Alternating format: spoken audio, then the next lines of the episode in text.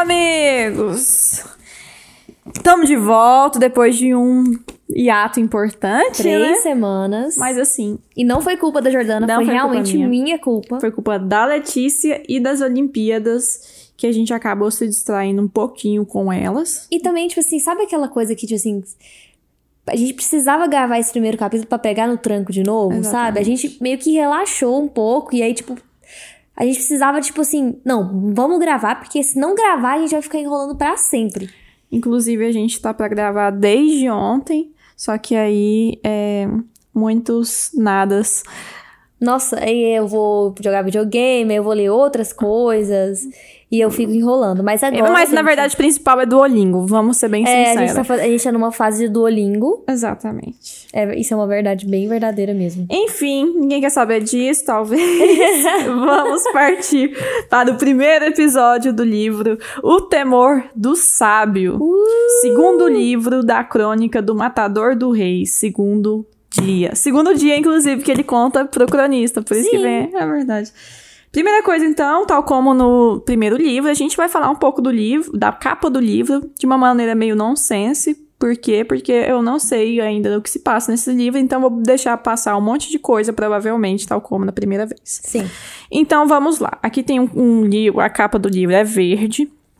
Tem o coach com uma espada. Então a gente começa a interrogar se ela quer essa pa- espada é porque ele aprende a lutar com os Andenrianos. Não é, ele, ele tinha dado uma prévia, né, de que hoje seria o dia que ele aprendia a lutar com os Adenrianos, né? Então, provavelmente, nesse livro vai ter alguma coisa de aprendizado. Mas será que essa espada é a espada dele? É dos Adenrianos? É... Será que é a espada que tá em cima lá da hospedaria, né? Isso, é insensatez, né? Verdade, verdade. E ele tá usando uma roupa que parece um pouco, na verdade, ele não tem mais aquela capa e parece um pouco uma armadura, né? Pois é, E um cinto de utilidades. exatamente. Outra coisa também, o lugar. Ele não está na universidade. Ele está, parece que numa floresta, tem uma árvore. Num precipício, num né? pre- você Ele falou. tá no meio de um precipício, tem duas montanhas. Ele tá bem que no vale dessas duas montanhas. E é isso, tá ele sozinho. árvore, né? Tem essa árvore ao vento, não tem cidade, não tem nenhuma construção pra gente pensar em alguma coisa, não. Tá o Cole com uma espada, des, desban... como é que chama? Desbanhando? Desbainando, Bainando a espada e eu acho. olhando pra uma árvore ao vento, com uma com roupa diferente, uma roupa que ele não usa, né? E num lugar que a gente não sabe onde é. E a capa tá um pouco, igual a gente falou, com um motor sombrio. Então a gente tá saindo de um tom mais alaranjado, amarelo, Mais solar. Que mais solar, pra uma capa um pouco mais sombria. Não chega a ser completamente sombria, Uhum, mas é um pouco mais ali amadurecida. sim. E é engraçado também porque essa árvore tá bem que balançando ao vento, né? E o vento é uma coisa importante É, nessas verdade. histórias. Ok. Partindo da viagem da capa, a gente vai então falar hoje do prólogo até o capítulo 5, né? E tem alguma errata, alguma comunicado, ou podemos já entrar nos capítulos em si? Não, vamos começar já. Beleza. é é só pra falar que já os próximos capítulos dos próximos, pra vocês se prepararem, vai ser do capítulo 6 ao capítulo 10. Anotado. Então, o primeiro capítulo é o prólogo, né? Que é um silêncio em três partes, que, tal como o primeiro e o final do livro anterior, começa, né? É um, o primeiro é silêncio seria o silêncio dos ecos das feito das coisas que faltavam, porque tava naquela hospedaria vazia, sem pessoas, sem movimento, sem clientes, e esse era o primeiro silêncio, o mais audível, né, a- é, daquele lugar. O segundo silêncio é o silêncio de baixo, que é um silêncio furtivo, É um silêncio proposital, né? Exatamente. É um silêncio que, na verdade, está fazendo coisas por trás. Ele tinha acabado, por exemplo, de ameaçar o cronista na noite anterior. Verdade. E o terceiro né, silêncio é o silêncio do é, Quote, né? Que ele abandonou a esperança de um sonho, o silêncio de quem abandonou a esperança de um sonho. E é o sonho, é o, perdão, é o silêncio também de flor colhida, de um homem que espera a morte. E tal como nos capítulos, nos epílogos e prólogos do livro anterior, o primeiro e o terceiro silêncio são sempre os mesmos, que é das coisas que faltam na pousada e do silêncio de coach. O segundo silêncio é o sempre o que altera um pouco. Por exemplo, no epílogo anterior, o silêncio, o segundo silêncio era o silêncio do cronista que estava morrendo de medo e que não conseguia pegar no sono, pegar no sono, né? E agora esse é o silêncio de baixo.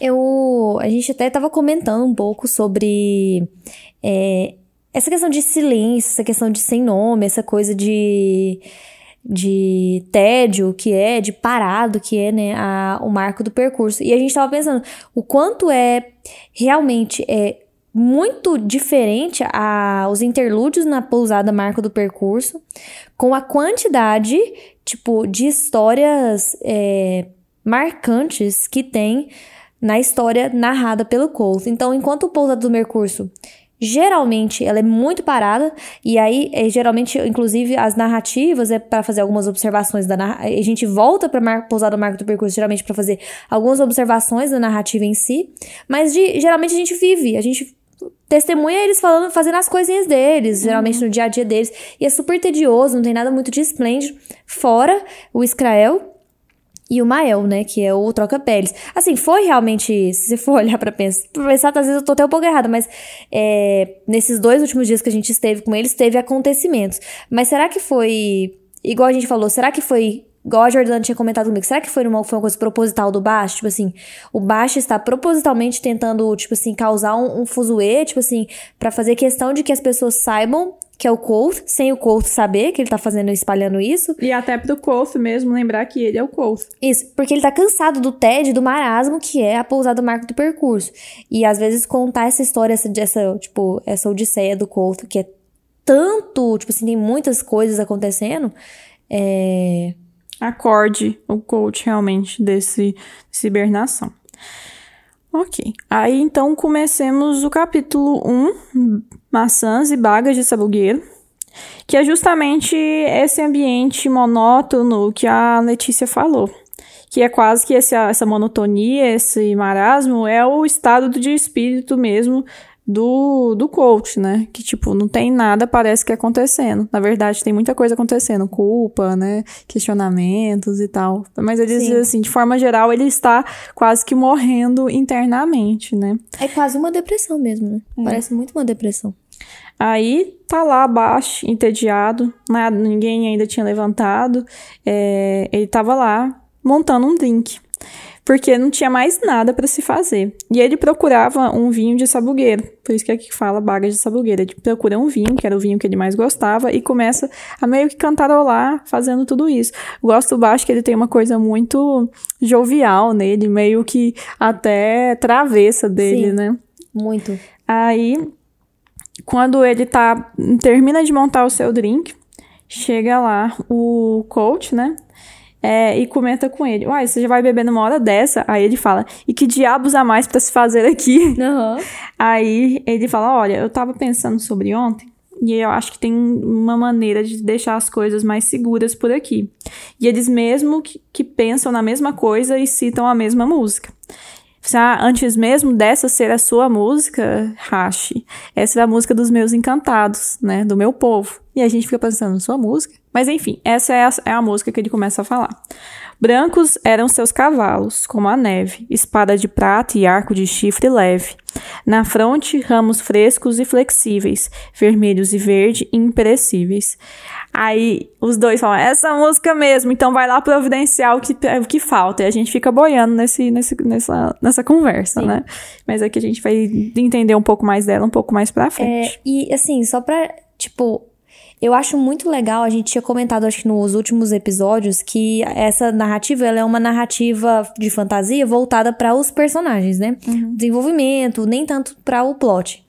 E a gente vê o tanto que o Patrick é bom para escrever coisas triviais. Uhum. Eu acho ele muito bom. Tipo assim, inclusive, a, uma, é, várias coisas que eu marco no livro são coisas muito triviais, não tem nada a ver com a narrativa em si, ou o Chandriano, ou etc, etc, etc. É mais tipo assim, nossa, ele usou essa, essa frase para falar uma coisa tão simples e ficou tão bonito.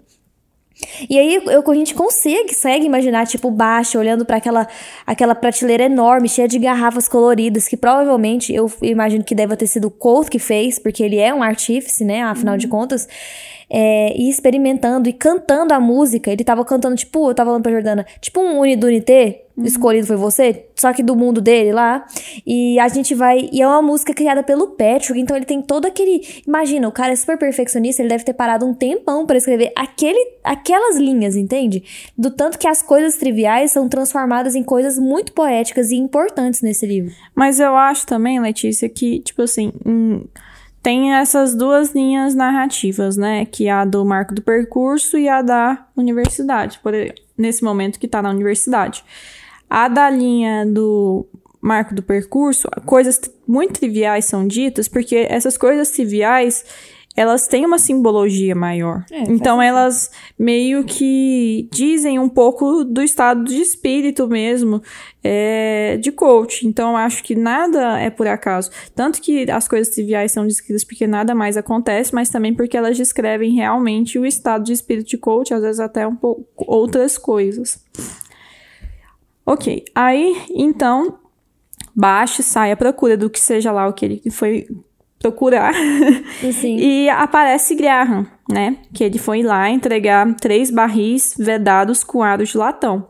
Aros de latão, porque segundo o coach, o ferro ficaria úmido no porão e iria é, enferrujar, né? A gente não sabe se é só esse o motivo. E esses, esses barris seriam para armazenar suprimentos para o inverno, né? Tipo maçãs. É, e aí, Graham olha a, a pousada e percebe que estava faltando cadeiras e mesas da noite anterior. A gente não pode esquecer que na noite anterior tinha tido aquela. A morte com... do chefe, né? A morte do chefe. E aí fala aquele negócio lá. E aí ele, observando aqui, ele faz um comentário tipo assim: Nossa, a, a, foi feia a coisa ontem. Só isso, ele falou só isso pro Colt. E aí o Colt vai e responde para ele: Não, realmente foi feia a coisa ontem.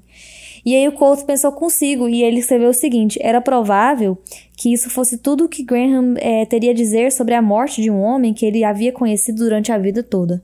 Então, assim.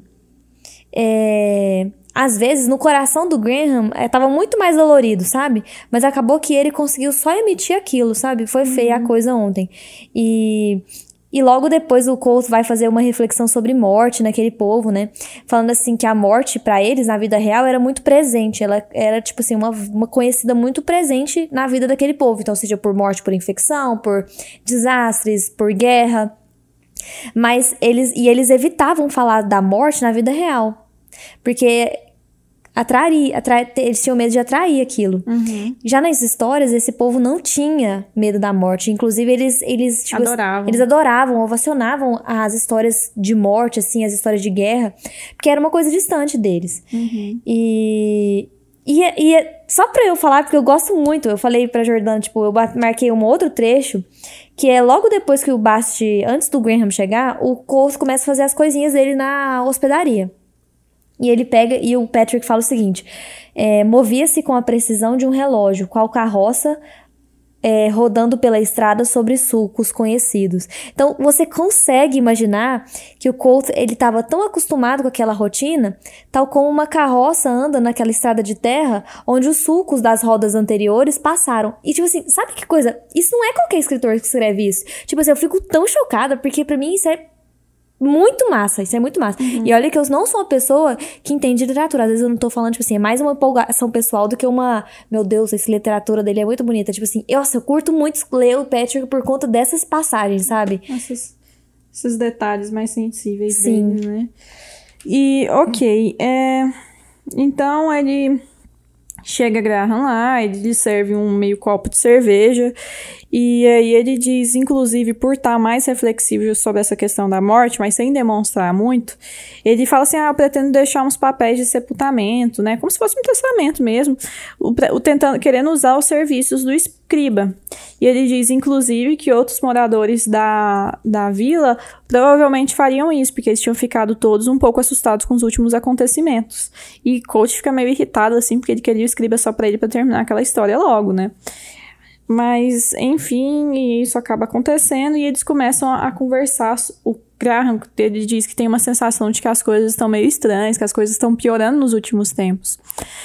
E aí ele fala: Ah, mas o que você sabe, né? Você é jovem. Quantos anos você tem? Você devia, coach, estar tá correndo atrás de moças, mas você parece ser mais velho e faz ruídos de velho. Uhum. Nem faz sentido, né?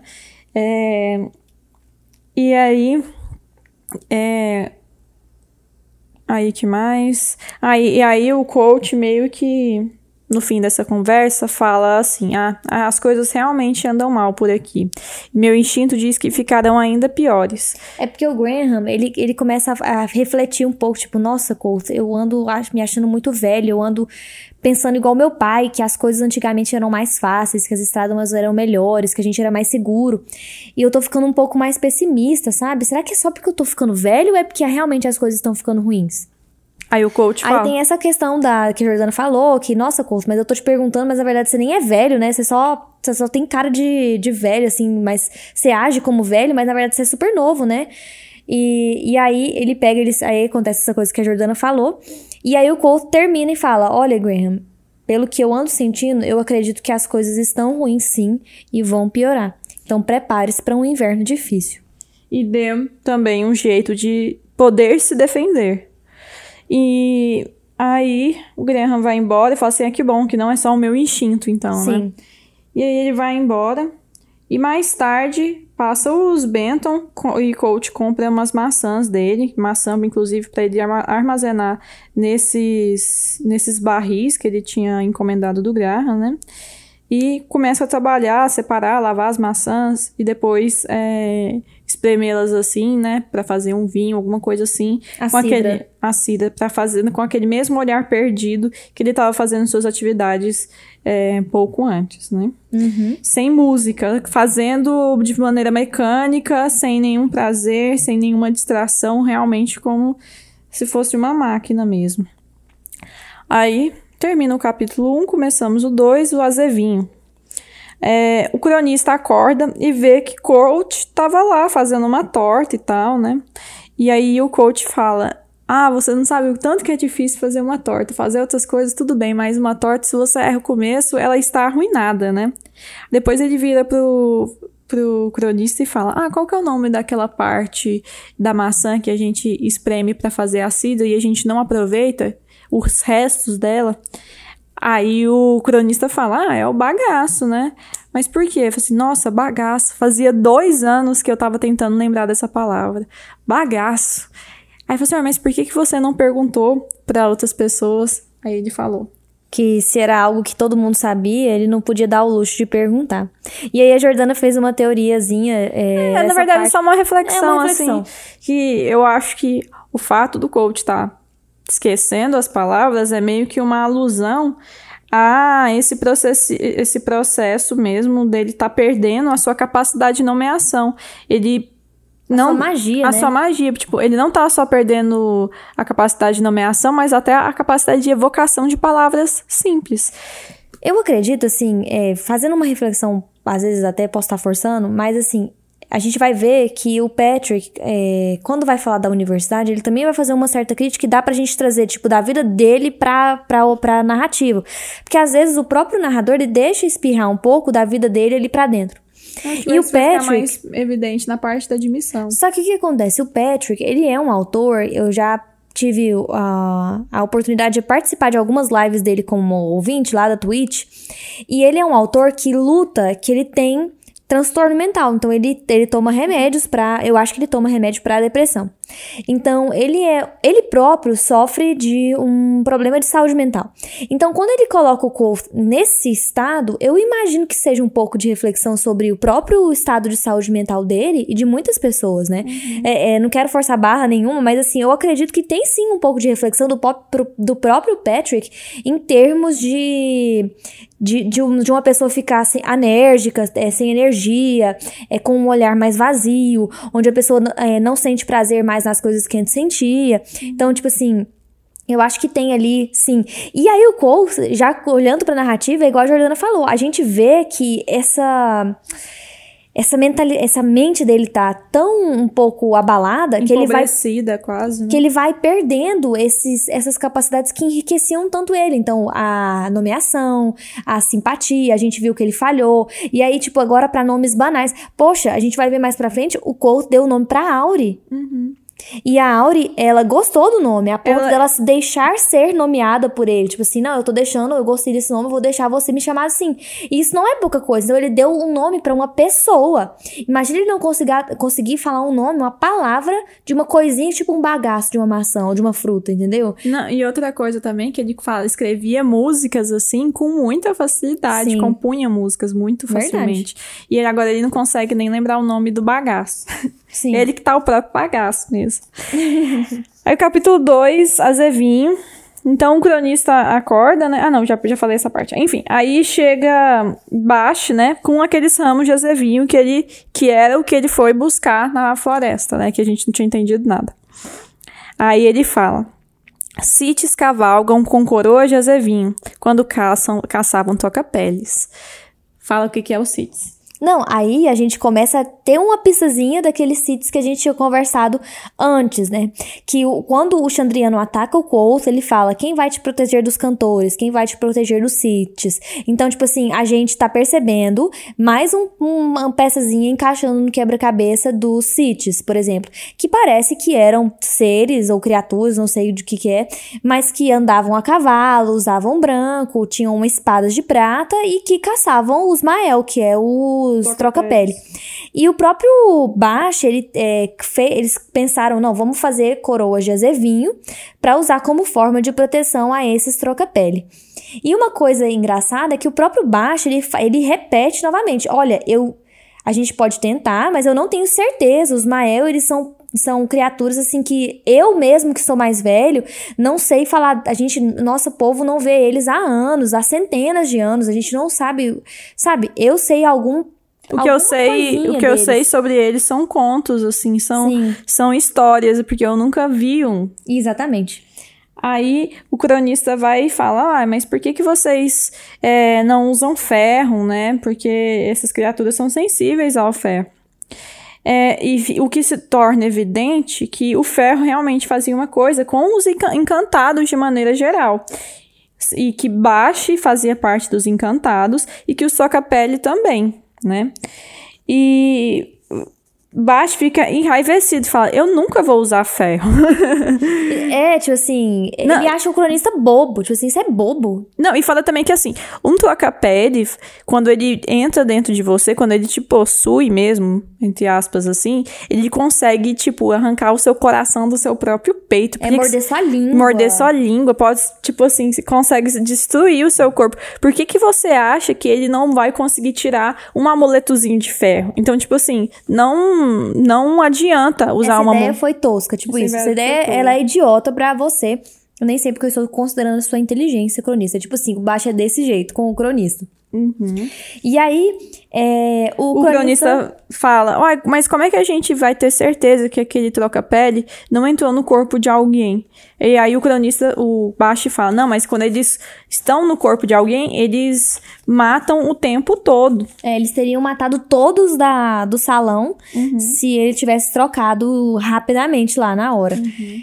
E, e aí é engraçado que o cronista fica indagando, continua indagando, mas como saber, mas como saber? E aí o, o, o Baixo, ele começa a agir de uma maneira diferente. Pula em cima do... Fala uma língua totalmente estranha aos ouvidos da gente. E aí ele ele começa a se portar estranhamente, aí ele vai e assusta o cronista muito, e o cronista leva um, um baita de um susto, sai caindo cadeira, sai empurrando mesa, até que quando ele vê, olha para trás e vê o Basti rindo assim, gar gargalhando mesmo, porque ele tinha fingido ser um Mael pro cronista e o Coulson também deu umas risadinhas bem discretas, mas Ele, fala- ele falou, tipo, para aí, baixo, mas assim, ele tava rindo. É, exatamente. Aí, Inclusive, o Baixo ficou felizíssimo, porque fazia anos que o cronista não ria, que o, Que o Coulson que o não coach ria. não ria. E aí o coach vai sair, assim, pra resolver um negócio lá da, daquelas maçãs, daquelas cidras lá que ele tava fazendo mais cedo. E aí o Baixo oferece ao cronista uma coroinha, né, das de Azevinho. E o, o cronista interpretou isso. E antes dele entregar é a coisa mais legal, porque é, ficou super bonitinha a coroa, né? Uhum. E fez. Os dois construíram, né? o- Tanto o Couto quanto o Baixo estavam fazendo a coroa. E antes dele entregar pro cronista, ele assopra na coroa. Hum. É bem discreto. É a coisa mais legal que, ele, que o Patrick vai falando, tipo assim, ele pega a coroa, puxa o ar e ele sopra tão fino, tipo assim, na, na folha, que a folha mal mexe. E aí ele pega e entrega pro cronista. Olha, esse aqui é um presente que eu tô dando pra você. Eu usei praticamente quase toda a magia que eu sei. E essa, essa não é uma coroa comum. Ela vai durar mais e vai te proteger mais do que o normal. E, e esse é um presente por você ter feito ele rir, sorrir. E ele, ele chegou a dar boas, acho que ele falou, chegou a dar três boas risadas. E fazia anos que eu não via o Colt rir dessa forma. Aí o cronista meio que interpreta isso como uma trégua, né? Que, tipo, talvez ele não tivesse. É, é, esse- esse- que aquela, Aquela aquela ameaça foi- é. não foi pra valer mesmo, né? Aí ele mesmo propõe essa trégua. Ah, então tá, tá tudo bem entre a gente, né? Aí o, o, o baixo, ah, não, você é meu, você é o meu fantoche, coisa assim, né? É, é. Você vai estar aqui com a única função de tirar de- desse, desse marasmo o coach. Eu quero o meu hash de volta. Hash. Hash de volta. Se você não fizer isso, eu vou te. te tipo, Ele faz ameaças bizarras Sim. mesmo, assim, bem agressivas. Aí ele fica. O cronista fica de novo super tenso, assim. O Coulson volta e eles tomam café, fazem o desjejum. E aí entra o outro personagem, entra É o o Aaron. Que é o na- aprendiz de na- ferreiro. é, que é o aprendiz de ferreiro, que inclusive acertou o Mael ontem, é, no- na noite anterior, com a barra de ferro e tal. Sim. E ele tinha sido é, chamado por Carter. Carter, aquele que tinha. Do Israel. Do Israel, que a vaquinha. A, A Nelly. a Ned e o cavalinho tinha sido morto. Ele tinha convidado o Aaron para fazer a segurança dele Sim. numa viagem, porque eles tentariam vender, ele tentaria vender alguma coisa e comprar um cavalo novo. É. E aí eles estavam, eu- o Aaron chegou na pousada pedindo provisões para viagem, comida para viagem.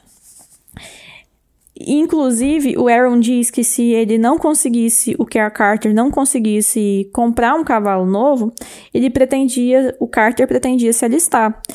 Por isso eles, estavam sem esperança e porque estavam valorizando bastante, assim, os esses soldados, né? Esses que se alistavam É, mesmo. é, ele, ele falando assim pro Coulson, ah, se o Carter não conseguiu a Nelly, a gente vai... Ele tá pensando em aceitar o soldo do rei, que é aquele rei penitente, né? E, e aí ele, ele meio que idealiza essa situação. Olha, eles não estão pagando mais prata, estão pagando ouro agora.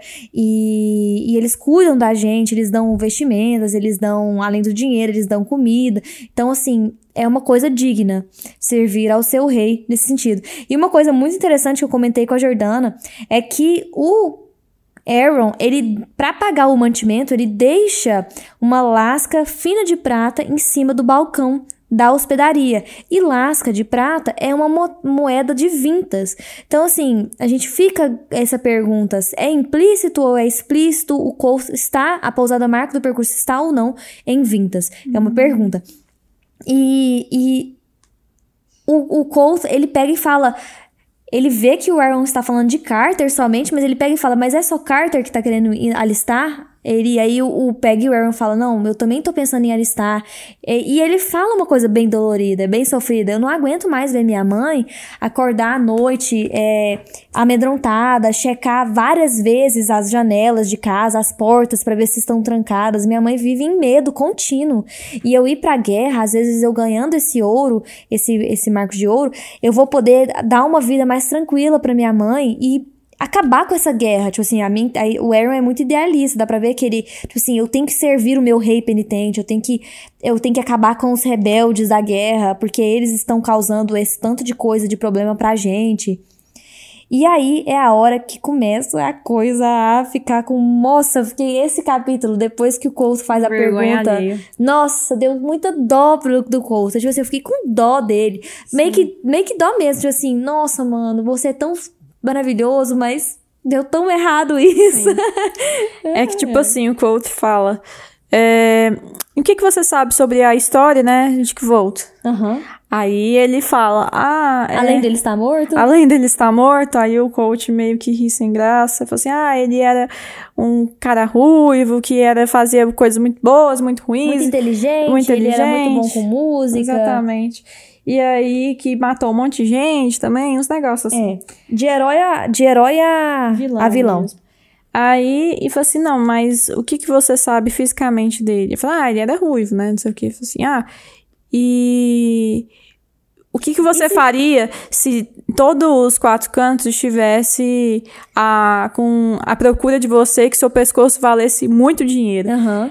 Aí ele fica sem responder. Aí o coach responde: Eu digo o que eu faria. Eu, eu forjaria a minha própria morte, iria para um meio de lugar nenhum. Trocaria de nome. Trocaria de nome, abriria uma pousada e seria um hospedeiro de que ninguém poderia suspeitar de nada, né? Uhum. Aí ele olha assim para ele. Ele fala: Olha, eu sei como essa guerra começou, conheço a verdade sobre ela. Quando você ouvir, você não ficará nem de longe tão ansioso para lutar por ela. E o Aaron, ele é um menino que amava as histórias do Cobb. Você via que ele amava. Uhum. E o, o Colt, ele faz essa barganha do tipo, eu posso te contar várias histórias aqui. Uhum. É, eu posso te contar a verdade sobre a princesa Ariel. Quem é a princesa Ariel? Uhum. Igual a gente tava falando, tem um trecho é, no primeiro livro que, que ele fala o seguinte, já resgatei princesas de reis adormecidos em sepulcros. Será que a princesa Ariel é essa princesa que ele uhum. resgatou? É, sabe? É, e aí ele promete essa barganha com o Aaron. Você, olha, inclusive, esse moço que tá aqui não é um mero escriba. Ele é um, um, cronista muito famoso que veio escrever a minha história. Vem aqui que a gente, que eu tô contando a história para ele escrever. É, fica aqui que você não vai querer lutar nessa guerra. Aí ele fica um pouco chocado, assim, mas da mesma hora você, ah, então faz uma simpatia pra mim, faz uma. uma faz é, cadê um, sua capa? Cadê sua capa de cor? De, que, é, é, que não tem cor particular.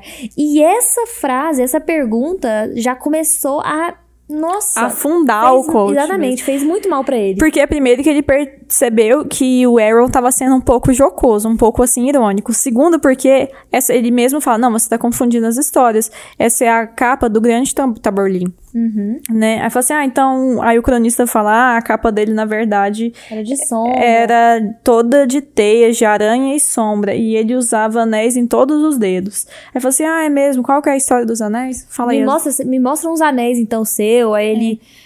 Aí o curso já todo sem graça, falou assim: ah, mesmo se eu tivesse, eu não acho que eu não mostraria. E aí eles cantam a música, né? A, a música dos anéis.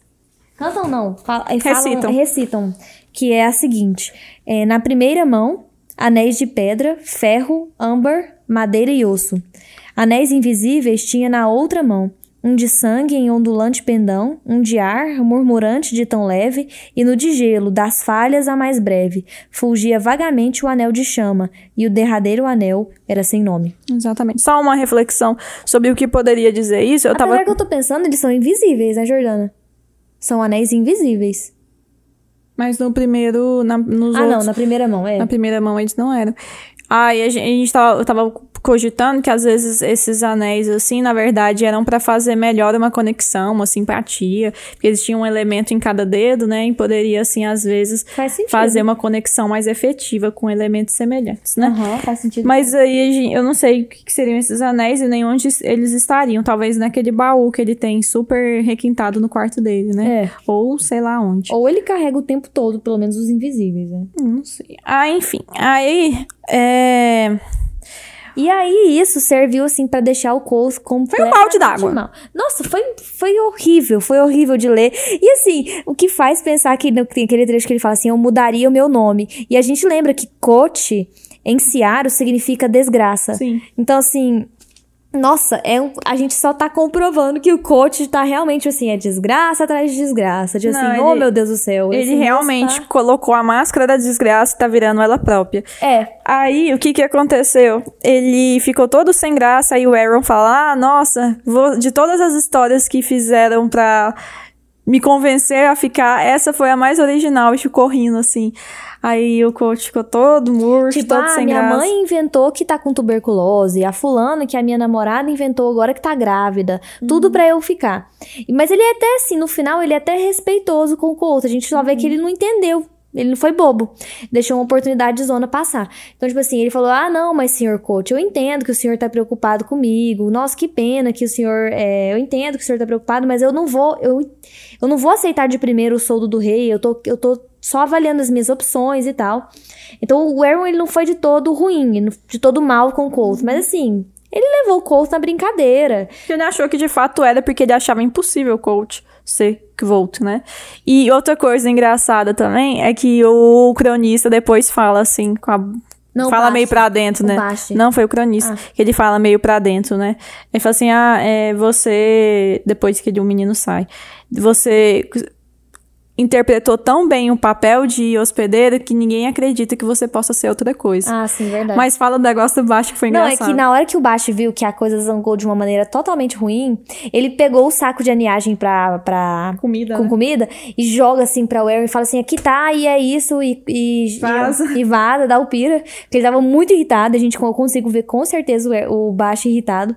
E fala. Quando o Aaron sai, o Ar- antes do Aaron sair, ele pega e fala: Ah, vocês podiam dar uma olhada na minha mãe e na minha namorada. Aí o Baixo fala assim: Claro, pode deixar que eu vou dar uma olhadinha na sua namorada, assim, querido. E o Aaron nem capaçoca ligou, assim, Ele nem. ficou todo felizinho, na Tipo, verdade. nossa, muito obrigada. Aí, tipo, o baixo ficou incrédulo. Tipo assim, não é possível que esse menino não esteja enxergando o que eu tô querendo dizer. Tipo, eu vou dar em cima da sua mulher, moço. Exatamente. E aí ele pega e vai, empurra, meio que vai empurrando o Aaron pra fora, fecha a porta e fala pra, tipo, pro vazio do, da pousada. Tipo, é nisso que dá ficar trabalhando com ferro o dia inteiro. Tipo assim. E ele falou também. Gente, eu achava que ele era inteligente, mas esquece. Vocês viram que ele, falava, que ele falou da namorada? Esse cara é um burro, é um estúpido. Sim, sim. Aí. Enfim, agora se os três sozinhos se sentam e coach começa a falar: ah, onde é que eu tava mesmo? É, eu achei até que ele fala: ah, você falou da, da- das histórias lá e tava, se deva, é, tava em- com devaneios sobre o seu amor. Aí fala assim: você não, eu não devaneio. É. É, baixo. Enfim, eles começam a retornar a história e, e o coach volta a se recuperar mesmo, a te recuperar a sua própria vida, praticamente. E ele fala o seguinte, antes de começar, ele fala assim: tudo que eu queria estava na universidade, tudo que eu queria era ficar lá. E assim, a gente viu na capa que ele tá só, ele não tá mais numa cidade diferente, ele tá com um aspecto diferente. Então, será que a gente vai ver o, o Colt Sair da de lá? universidade? Será que finalmente a gente vai ver a expulsão dele? É o que me passa na cabeça, certo? Aí, capítulo 3, sorte, que é a- no dia da- do sorteio para a prova de admissão. Inclusive, ele fala lá que, ah, eu não entendo porque esses aristocratas, esses ricos, eles se preocupam tanto com a taxa de admissão, sendo que, na verdade, ter uma taxa mais alta ou não vai reduzir o troco que eles têm no bolso para gastar com dinheiro, com prostitutas e, e bebida, né? E ele ainda faz uma reflexão que é o seguinte, ah, eu imagino que, há, sei lá, centenas de anos atrás, a universidade, essa prova de, admissão, tinha rece- realmente um, um- um sentido, assim, que as pessoas sentavam, discutiam e se elevavam mesmo. Mas hoje em dia, com mais de mil alunos, Eram só alguns minutos de umas perguntas poucas que poderiam determinar a sua taxa escolar. E, tipo, não tinha mais um sentido. erro poderia dar muito ruim. Exato. E aí é outra coisa que a gente estava até conversando, que é, mais uma vez, trazendo um pouco do autor, às vezes criticando o próprio mundo, né? Uhum. Que eu, eu, eu lembro de ver que o Patrick, ele foi um cara que frequentou a universidade por muito mais anos, muitos, muito mais anos do que o esperado para um aluno. Então ele ficou muito tempo rondando e decidindo o que ele faria. Então ele passeou por muitos temas da faculdade e às vezes ele notou isso como uma crítica própria para a universidade. Então tipo assim, a, a- lembra do Eloden falando que hoje, hoje em dia a universidade era um vinho ralo. Então, é, antigamente, às vezes o Patrick pensou que antigamente a universidade ela tinha um sentido de debate, de troca, de conhecimento entre aluno e mestre. E hoje em dia não, hoje em dia, tipo assim, tem 11 dias, é uma onzena pra fazer todas as taxas, pra fazer o sorteio, fazer as provas com os alunos, e são perguntas rápidas, não tem tempo pra debate, e é isso e é isso, e pronto, e acabou. Sim, acaba que vira uma grande fábrica de ganhar dinheiro, principalmente nos Estados Unidos, que o pessoal tem aquelas dívidas gigantescas na universidade, né? E com métodos de avaliação muito dúbios, assim, muito falhos, né? Lá é? Não sei. Não, é porque tem aquela SAT, né? Eu, tipo assim, que todo método de avaliação que único, assim, é meio falho, É, né? faz sentido, isso é verdade. Enfim, aí... Todo, todo método de avaliação que é muito despersonalizado, né? Tipo assim, eu não vou ver você, Jordana, com o seu conhecimento, e vou conversar e tentar trair, tra- tirar de você o que você sabe, né? Eu vou simplesmente te entregar uma prova universal e ver o que você sabe disso. É. Aí, então lá a gente vai pro dia do sorteio em si, em que coach tá lá esperando na fila e de repente ele vê na, na fila Feila. Feila, uma mulher maravilhosa, linda, que tava na, na- bem mais à frente na fila e ela vê coach. Dá um aceno assim e se junta até ele. E tipo assim, o coach fala: Nossa, eu imagino que as pessoas ao redor estavam pensando: o que que aquela mulher linda queria fazer comigo? Que tava todo esfarrapado, todo, né? Todo bagunçado.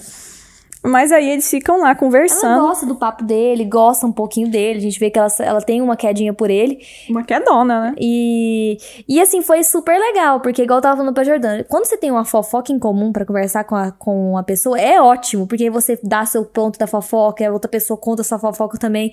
E a fofoca deles era o Eloding, o, o Eloding. E tipo assim, foi muito bom, porque a Feila falou, ah, o Eloding ele tem uns métodos super estranhos, e finalmente ele vai abrir uma cadeira de estudo agora na universidade, o que até choca o Couto, falou assim, sério, cadeira? Ela, nossa, Couto, eu achei que você sabia.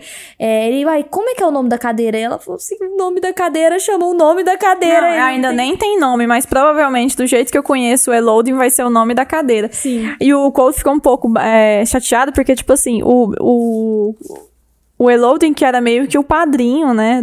é, ele era o re- do relar dele. E ele não tinha sido convidado.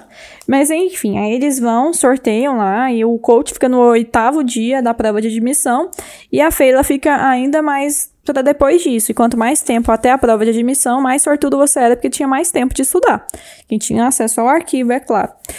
E aí ela vai e fala assim: "Ah, então vamos almoçar agora, né?" Aí o coach fala: "Ah, não posso, eu vou eu vou passar na oficiaria e tal, né? Tem compromisso para se resolver". Mas na verdade ele não aceitou porque ele não tinha dinheiro, ele tinha um talento e três só, se eu não me engano, Sim. na bolsa dele. E é o que a gente vai voltar. Tipo, igual a Jordana falou, toda pré-taxa de admissão é aquele sofrimento pro Couto. Então, a gente vai perceber que esses capítulos iniciais do livro é novamente o Couto tentando ter dinheiro para pagar uma possível taxa alta de admissão escolar. Então, ele vai ver, ele vai tentar na oficiaria, ele vai tentar na música de novo. Aquela mesma história que ele sempre faz. Aquelas, aquelas coisas. E lembrar só, a nível de, de, de parênteses mesmo, que a prova, o sorteio acontece naquela praça enorme, que é a Praça do Mastro, que é também chamada de Salão de Perguntas, que é também chamado Casa de Vento, Vento, que é o Koyan Rael, que é aquela, aquele lugar lá que ele ficou com o Eloding no telhado. Aí o William, a, a Feila vai embora, o William aparece. O William, lembra que o William é aquele cara mais sisudão, mais sério, assim, né? Aí ele aparece e fala pro coach, já terminou de flertar? Eu falo, não, a gente não tava flertando. Eu falo assim, pois você deveria, porque ela gosta de você, né? Ou seja, até o William, que é o cara mais seco, assim, já percebeu que a Feila tá na... tá super afim do, do coach, né? Aí depois eles acabam, o coach acaba meio que obrigado, né, vendendo a sua ficha para o William por ió- por um um, uma ocre, alguma coisa assim, Acho que é iota de cobre. uma iota de cobre. Aí ele vai e fala, uai, você não vai tentar barganhar com outros alunos? Ele falou assim, eu não, eu tenho que me preparar. Uai, mas como, como é que você vai se preparar sabendo que você não tem acesso ao arquivo? Aí o coach fala, uai, tem outras formas de se preparar. Aí o William, depois você não quer que você fique Famosinho. famosinho, assim, tipo... sendo suspeito e sendo um motivo de tantos boatos, né? Você, eu não tô nem aí pelo, se falam de mim, eu tô aí pro o que falam de mim, eu quero saber, né? E aí acaba o capítulo 3 e começamos o 4, alcatrão e estanho. Então tá, então até a prova da da admissão, o coach tinha que se preparar de dois modos. Primeiro, tentando ganhar dinheiro, e segundo, estudando de noite escondido no arquivo. Para ganhar esse dinheiro, ele foi fazer trabalhos na oficiaria, fazer duas lâmpadas de navio que naquela época estavam tendo mais saída ali.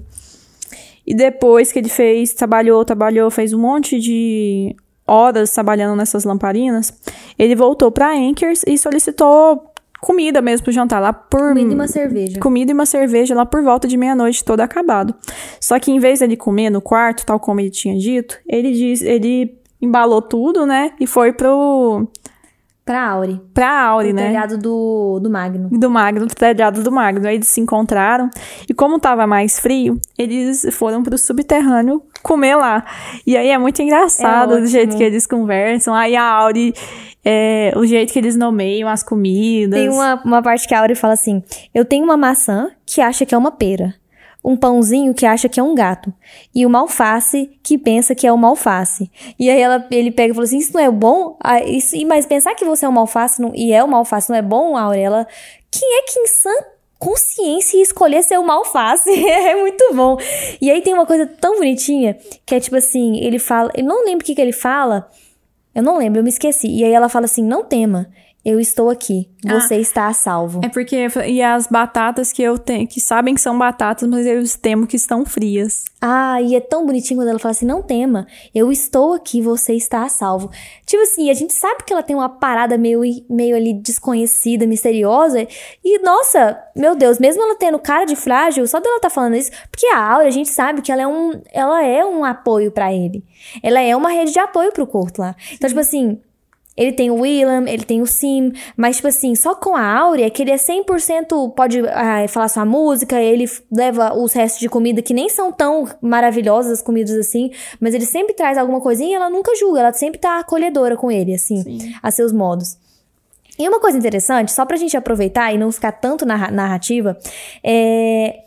Nesse capítulo, antes da gente ir pro próximo, é, ele inicia falando um pouco sobre a universidade e, e assim, a universidade ela recebia muitos comerciantes, porque de lá saíam construções, saíam objetos, saíam coisas que são unicamente daquela universidade. Pensa, ela é a única universidade dos quatro cantos. Então ele fala, saía medicamentos diversos da, da eólica, da eólica não, da iátrica, é, saíam coisas alquímicas muito interessantes, mas ele falou assim, mas assim, com toda a humildade, eu falo com quase segurança que as melhores, as melhores invenções da universidade saíam da oficiaria. E era por isso que eu investia As- tanto nas ah. construções da oficiaria. As melhores é, Invenções. invenções palpáveis. É. Ele disse isso. E tipo assim, e é muito legal, porque era de lá que ele tirava o dinheirinho, que tinha até uma taxa assim, tipo assim, 60% do lucro. Exatamente. Então você construía uma coisa e 60% daquilo ia pra você do dinheiro da venda e 40% ficava com a pessoa. E aí eles vão pro subterrâneo, ela, eles passam por todos aqueles lugares, né, saltos, enfunado, e ela encontra até um, um caninho meio meio mornozinho pra esquentar as batatas lá. É muito, é muito bonitinho. E depois. Ah, e é nessa parte que ele fala. Eu a chamava de Áurea, era um nome que eu tinha dado a ela. Então, o Colt, ele era tão bom com nomes na época, é, e a gente lembra que agora ele acabou de nomear o, o vento, e eu acho que a- nomear alguma coisa como vento é uma coisa bem mais difícil do que, enfim, é, coisas mais comuns, mas assim, poxa, igual o, o, o, o Elodin falar, a arte de nomeação parece que é mais essa questão, tipo assim, vou chamar o vento, vou chamar é, o ferro, vou chamar é, a água, não sei, eu tô inventando. Mas assim, eu chamar o seu nome também é um tipo de nomeação, mas é uma nomeação bem mais fraca. Então, falar as palavras é um tipo de nomeação. Então, ele Se a gente, a gente faz olhando pro marco do percurso ele não saber bagaço, e sendo que no livro ele chamava pessoas, ele deu um nome para você, eu te dei um nome e essa pessoa aceitou, tipo assim, é muito bom mesmo. Tipo assim, você vê o tanto que ele era ta talentoso para isso mesmo. Uhum. Aí, outra coisa, eles terminaram de comer e aí ele foi posteriormente estudar no arquivo, né? E ele até faz uma reflexão seguinte: ele sabia que o invadir o arquivo, né, poderia significar sua expulsão se ele fosse pego. Isso deixaria o, o Lauren ainda mais enraivecido. Mas não conseguir pagar a taxa de admissão também significaria o mesmo. Então ele não tinha muita escolha. Uhum. Então ter que invadir o arquivo para estudar era o único caminho possível para ele. Ok, aí terminamos o capítulo 4 e vamos ao último capítulo, que é o capítulo 5, a eólica. Então tá, então nesse começo de capítulo ele meio que discorre as várias maneiras que coach é, faz para tentar ganhar dinheiro. Inclusive, a sua última, a sua penúltima tentativa foi fazendo jogos, né? Jogando cartas. Sim. Só que ele acabou gastando todo o seu dinheiro que ele tinha conseguido até então. Não. Perdendo. Não, o todo que ele tinha conseguido. Até nessas tentativas de, ah. de conseguir dinheiro. Ele acabou gastando seu dinheiro e ficando com menos dinheiro do que ele tinha começado nessas tentativas de adquirir mais dinheiro para admissão. Entendi. Aí então ele pensou, putz, então eu tenho agora a minha última cartada, que é cantar, então, tocar na eólica, né? A música mesmo. É, então ele foi então em direção à eólica. É, pra, e lá foi com ele o Sil, o Will, o Will e o Mané. E eles falaram: a gente levou o Mané por dois motivos. Um, que a gente precisava de da quarta pessoa para inteirar o jogo dos quatro cantos. E também porque o Mané estava lá há 30 anos na universidade, a gente tinha quase que a obrigação moral de tirar ele de um pouco de lá. Sim. Isso aqui é muito engraçado porque o Mané está completamente fora da, do seu ambiente natural. E eu falo pra Letícia que o Mané é essa pessoa que passou tanto tempo na universidade, barriguda, grisalha, com cara meio de doido. Tanto que para mim, quando eu leio o Mané, eu leio o Pato o Patrick. Eu acho que eles são a mesma pessoa. Mas enfim. Eles chegam na porta da, da eólica e é exigido o dinheiro, a taxa da entrada, né? Só que o coach fala: não, é. Eu tenho uma gaita de prata, né? Eles estão comigo. Só que o cara tinha mudado, né? não era um daqueles ou, era o Deok ou o Stankion. Eu acho que era o Deok. Não, na... é, o Deok. Não tava, não era o Deok, era uma terceira pessoa. Era uma terceira pessoa. Que aparentemente, nesse período que o coach é, tava, tinha conseguido, conseguido essa gaita na eólica, esse terceiro moço talvez. Não tava lá. Não tava lá, ele tava viajando, parece. Aí a Marie, né, a, ela meio que grita da fila, assim, não, essa gaita é legítima, ele deixa, pode deixar ele entrar, ele conseguiu quando você não estava por aqui. Uhum. Aí eles entram e tal, e se acomodam lá, começam a jogar, começam a beber algumas coisas.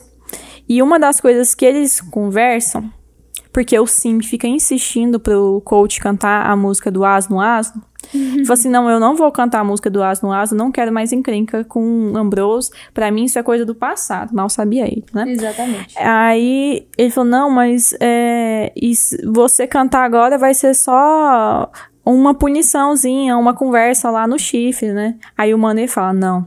Isso vai encarecer a sua taxa de admissão.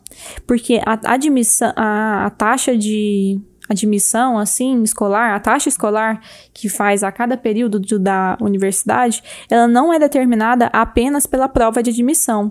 Causar problemas, ser relar, também aumentam a e sua taxa. Chifre, né? E pro chifre. Ter problema com os professores também. Então, assim, pelo seu último período na faculdade, na universidade, provavelmente você vai pagar uma taxa de pelo menos 10 talentos. E aí o, o, o coach fez, meu Deus, eu tô mais ferrado do que eu imaginava, né? Uhum. E aí fala, não, mas pelo menos, o Sim fala, você ainda tem aqueles 20 talentos que você ganhou do Ambrose. Aí eu falei assim, então, não, não tenho mais não, eu, eu gastei. Ele falou, como é que você gastou? Eu falei assim, ah, eu tinha que comprar um alaúde novo. Eu falei assim, mas você gastou... É, porque eu tocava na Anchors, né? Sim. Então, tipo assim, eu precisava... Esse é meu ganha-pão. Lá é meu... É, tipo assim, eu, eu como e durmo lá por conta que eu toco lá. É claro que ele sabia que não era por conta disso só, é porque ele não aguentava ficar sem música e ele uhum. pagou a Devi também com um pouco de dinheiro. É, ele teve outros gastos nesse período, né? Mas Sim. assim, nossa, mas é, eu não sabia que instrumentos poderiam custar desse tanto, dizem Will e o Sim. Eu falei, ah, mas é, esses instrumentos são como cavalos, você pode comprar por uma barganha, ou eles podem chegar, assim, entender a um gasto infinito, né? Uhum. Então, tipo, tá vendo aquela. E começa a apontar os instrumentos dos músicos da Eólica e fala, tipo, ah, essa aqui tem mais de 250 anos, deve custar não sei quantos talentos, uhum. assim. Então, cada músico, cada músico realmente tinha um, um tesouro consigo uhum. lá, né? E aí, ele, como ele, eles estavam insistindo muito pro Cole tocar a música do Ambrose, ele falou: Não, então eu vou dar uma rodadinha aqui na eólica. Se eu encontrar o Tripe, eu peço para ele tocar para vocês aqui na pra, pra, tocar aqui na eólica. E aí ele foi, assim, né? saiu né? pra um procurar falso. a Dena. É. Saiu para procurar o Tripe, ah, mas no, por dentro ele tava querendo procurar a Dena. E por sorte, um milagre, ele encontra a Dena. E como sempre, ela estava acompanhada. Uhum. E estava acompanhada por um cara super nobre. É... Lord Kelly Vantenier. Exatamente.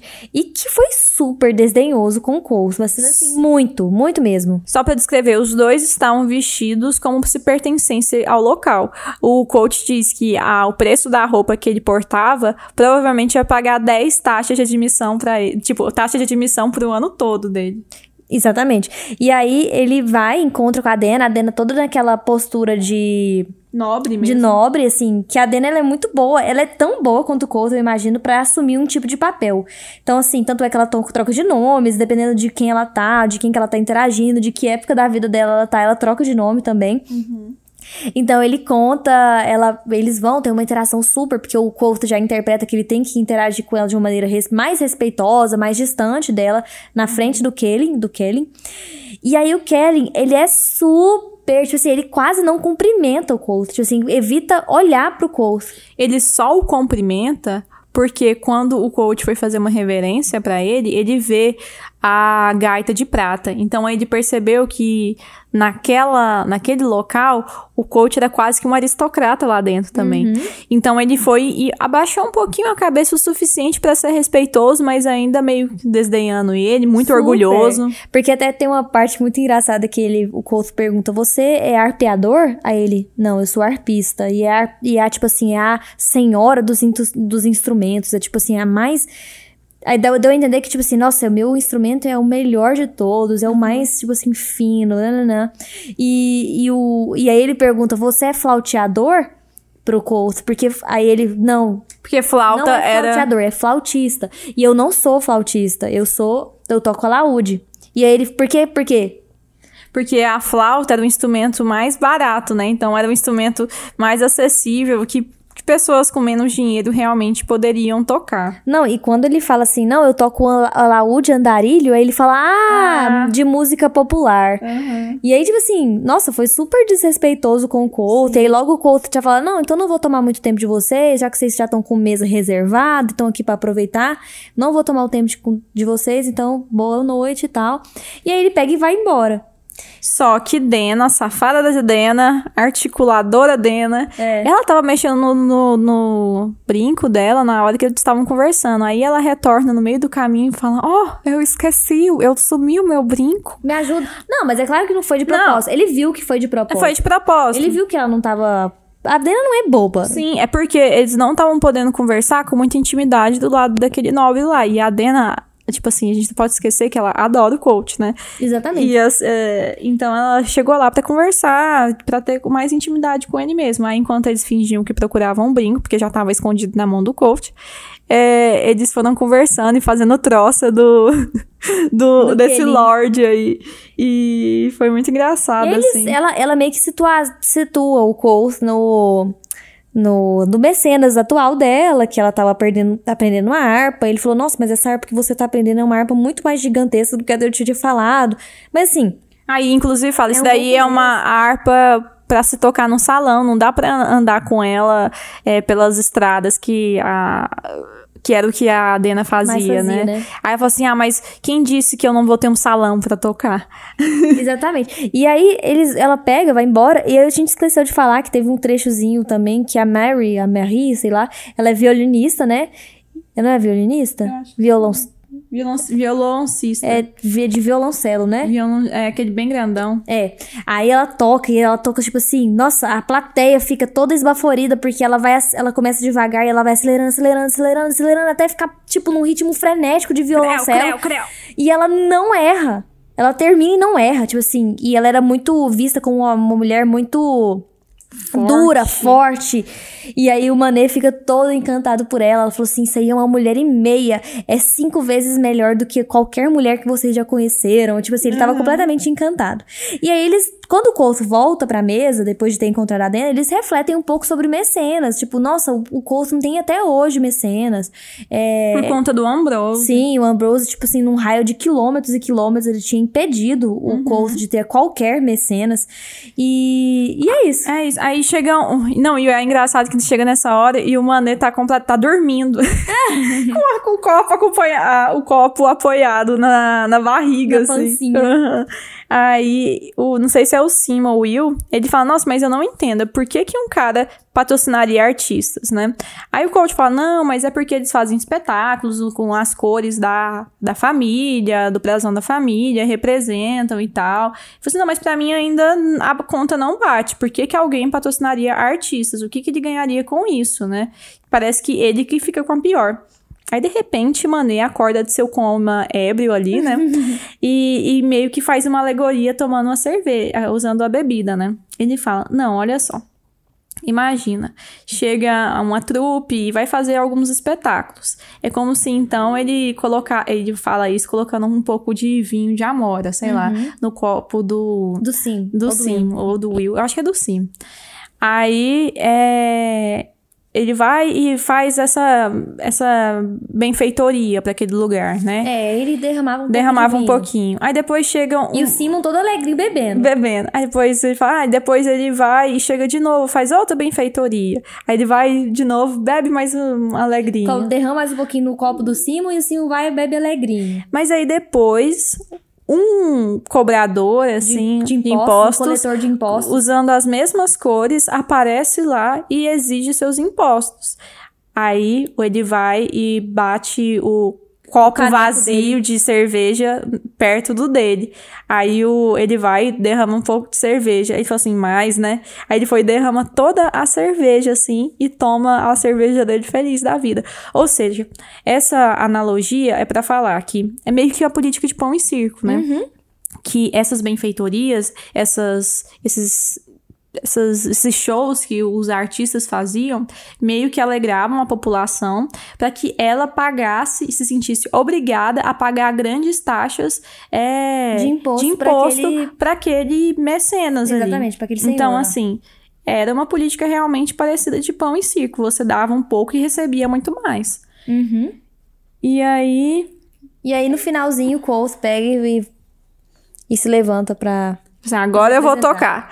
Agora, tipo assim, ele, ele é engraçado porque ele interpreta a plateia, né? Então, tipo assim, chegou o meu momento. Tipo assim, ele, ele é muito disso, de sentir plateias, etc. Então eu imagino que ele deva ter visto que a plateia tava no ponto pra ele e aí ele pega. E é agora que eu vou. E aí eu acho que ele chega pro The Oak ou Stantion, não sei, e, e fala, eu acho que é o The Oak. Ah, eu acho que é Aí mesmo. fala assim, ah, então o que, que você vai tocar? Eu Falei, ah, uma surpresa. Falei assim, mas é uma surpresa que vai é, deixar todo mundo revoltado ou é que todo mundo vai ficar apaixonado, alguma coisa assim, né? Aí o coach deu uma risada assim, ah, então é esse tipo de surpresa que eu gosto. Aí ele vai e sobe.